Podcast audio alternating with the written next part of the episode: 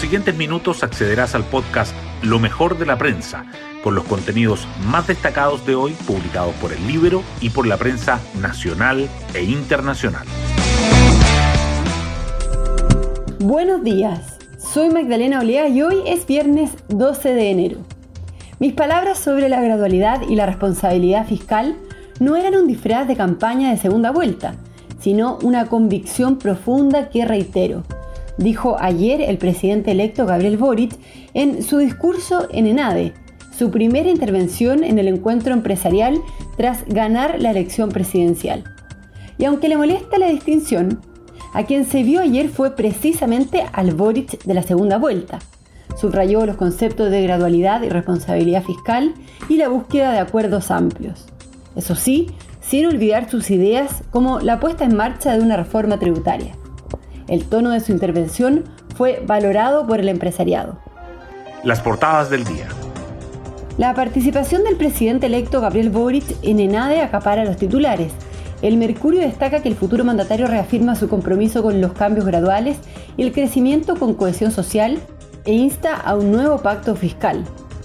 La tercera resalta que Boric invita a los empresarios a ser parte activa de los cambios y el diario financiero subraya las claves de la primera enada presidencial de Boric. En cambio, el Libero abre con cuadernos por Molotovs, la historia del desplome del Instituto Nacional. La pandemia de COVID-19 igualmente sobresale. El Mercurio dice que los nuevos casos alcanzan un máximo en siete meses en Chile, mientras los contagios baten récords a nivel mundial. La tercera agrega que el Consejo Asesor sugiere reducir a siete días el aislamiento en los casos. El diario financiero se pregunta si seguirá Chile la tendencia mundial de déficit de trabajadores presenciales ante el avance de Omicron. Y el libro remarca que un infectólogo de la UNAV descarta cuarentenas, pero recomienda reducir los aforos por la nueva cepa. Las informaciones relacionadas con la transición en la moneda también siguen presentes.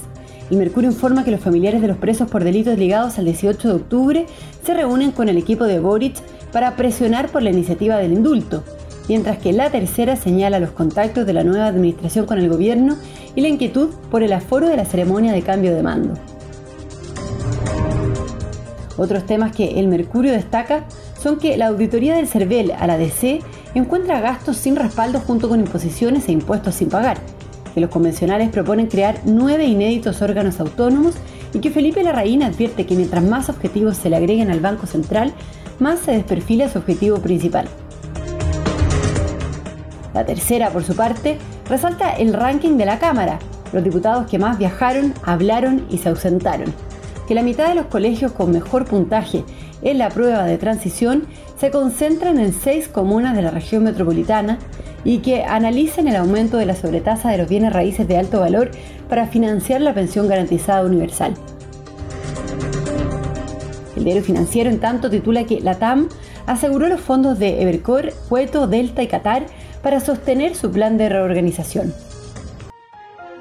Hoy destacamos de la prensa.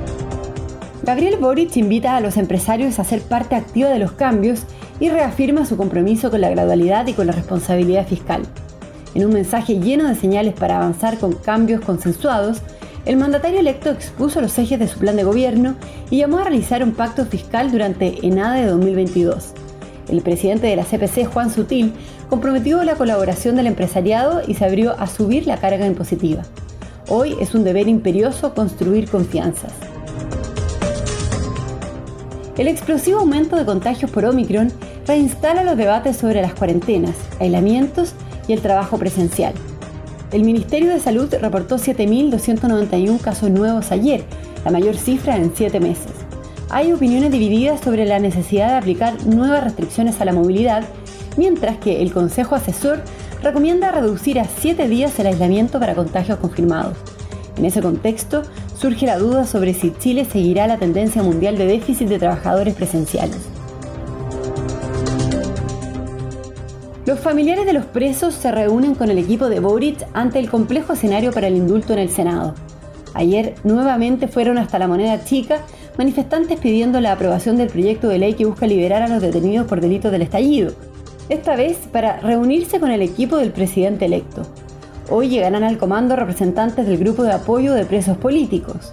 Desde Apruebo Dignidad siguen evaluando la mejor opción para que la iniciativa sea aprobada en la Cámara Alta. Hay un ranking de la Cámara, los diputados que más viajaron, los más ausentes y los que más hablaron. A dos meses de que termine la legislatura del 2018-2022, marcada por el estallido y por la pandemia, un análisis de datos oficiales brinda un balance de la labor parlamentaria. El presidente de la Cámara, Diego Paulsen, es quien registra más salidas al extranjero, mientras que Joaquín Lavín León es el parlamentario que menos intervino en sala. Habló siete veces en cuatro años.